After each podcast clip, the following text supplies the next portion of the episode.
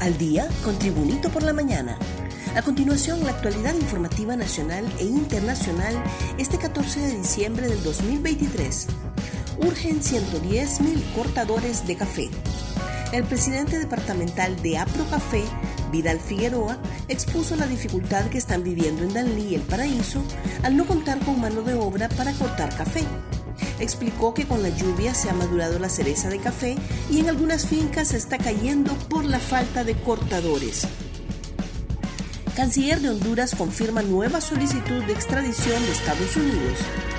El canciller de Honduras, Eduardo Enrique Reina, confirmó el miércoles que el gobierno de Estados Unidos solicitó la extradición de un ciudadano hondureño, Puedo confirmar que hemos recibido una solicitud de extradición de parte del gobierno de Estados Unidos, dijo el canciller. Agregó que no puedo mencionar quién es, porque naturalmente es un proceso criminal complejo, por lo que no se anuncia el nombre de la persona para evitar que ésta sea solicitada en extradición. No, esto la voy a repetir. ok. Canciller de Honduras confirma nueva solicitud de extradición de Estados Unidos. El canciller de Honduras, Eduardo Enrique Reina, confirmó el miércoles que el gobierno de Estados Unidos solicitó la extradición de un ciudadano hondureño. Puedo confirmar que hemos recibido una solicitud de extradición de parte del gobierno de Estados Unidos, dijo el canciller. Agregó que no puedo mencionar quién es, porque naturalmente es un procedimiento criminal complejo por lo que no se anuncia el nombre de la persona para evitar que la persona que está solicitada en extradición pueda fugarse, manifestó el canciller. En libertad se defenderá expresidente Pepe Lobo.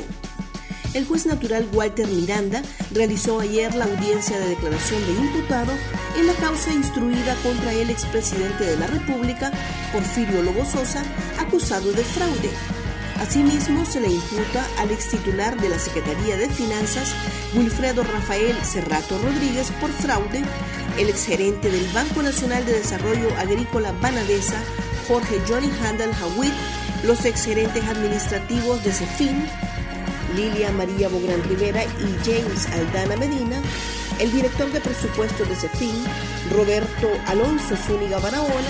Y el exgerente financiero de Banadesa, David Eduardo Ortiz Hawitt, acusados por violación de los deberes de los funcionarios y fraude. Por este último se giró orden de captura por no haberse presentado a la audiencia. Reabren caso de red de diputados y salpica a cinco por fraude de 42 millones. El Ministerio Público, a través de la Unidad Fiscal Especializada contra Redes de Corrupción, presentó un requerimiento fiscal por un fraude que involucra a cinco exdiputados del Congreso Nacional, tres de ellos que fungieron en su cargo en el periodo del 2006 al 2014 y los dos restantes de 2010 al 2014. Entre los detenidos se encuentra la exdiputada nacionalista por el departamento de El Paraíso, Sara Ismela Medina Galo. En la actualidad labora en la Corporación Municipal de Danlí El Paraíso. Otro de los capturados es el exdiputado suplente del Partido Nacional por el departamento de Copán, Carlos Roberto Guevara Velázquez, quien actualmente labora en la empresa nacional de energía eléctrica. Más noticias nacionales con Tribunito por la mañana. Choque de miedo en carretera panamericana deja tres muertos. Tres muertos, entre ellos un menor y varios heridos, fue el resultado de un aparatoso choque de vehículos que se desplazaban por la carretera panamericana a la altura del sector de Pavana, San Lorenzo Valle. Las tres personas muertas el miércoles seguían como desconocidas, según el informe del cuerpo de bomberos asignados a la zona sur. El brutal percance vial sucedió el miércoles. Esta la voy a repetir. Choque de miedo en carretera panamericana deja tres muertos. Tres muertos, entre ellos un menor y varios heridos, fue el resultado de un aparatoso accidente de vehículos que se desplazaban por la carretera panamericana a la altura del sector de Pavana, San Lorenzo Valle. Las tres personas muertas seguían como desconocidas según el informe del cuerpo de bomberos asignados a la zona sur. El brutal percance vial sucedió ayer a eso de las cinco y media de la tarde cuando un microbús y un vehículo turismo chocaron de frente. Odir Fernández, nuevo rector de la Universidad Nacional Autónoma de Honduras. la Junta de Dirección Universitaria informó que el doctor Odil Aarón Fernández asumió como nuevo rector de la Universidad Nacional Autónoma de Honduras para el periodo 2022-2024. El proceso se desarrolló cumpliendo todos los trámites que la ley indica, mientras muchos señalaron y cuestionaron que su candidatura era impulsada por el Partido Libertad y Refundación Libre. El presidente de la Junta, Osman Martínez, detalló que los cinco candidatos a rector de la universidad llegaron en iguales condiciones y sin ventajas, al tiempo que negó la imposición de algún candidato en específico.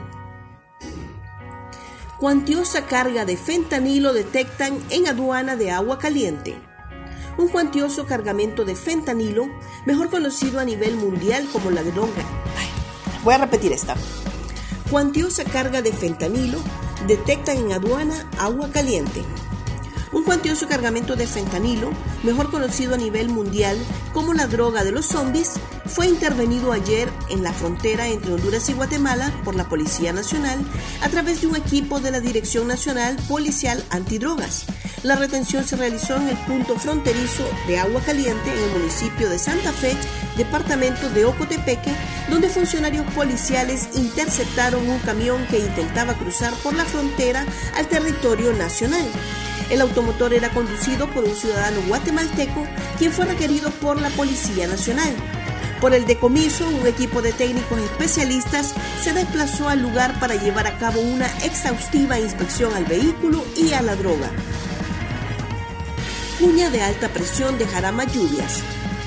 La Comisión Permanente de Contingencias pronosticó lluvias en la mayor parte del país debido a una cuña de alta presión, mientras que en la zona sur habrá condiciones secas. La influencia de una cuña de alta presión sobre el país produce precipitaciones débiles en las regiones norte, noroccidente, oriente y centro, siendo moderadas a fuertes en islas de la bahía, mientras que continúan las condiciones secas en la zona sur del país, informaron desde el ente especializado en el estado del tiempo. Gracias por tu atención. Tribunito por la Mañana te invita a estar atento a su próximo boletín informativo.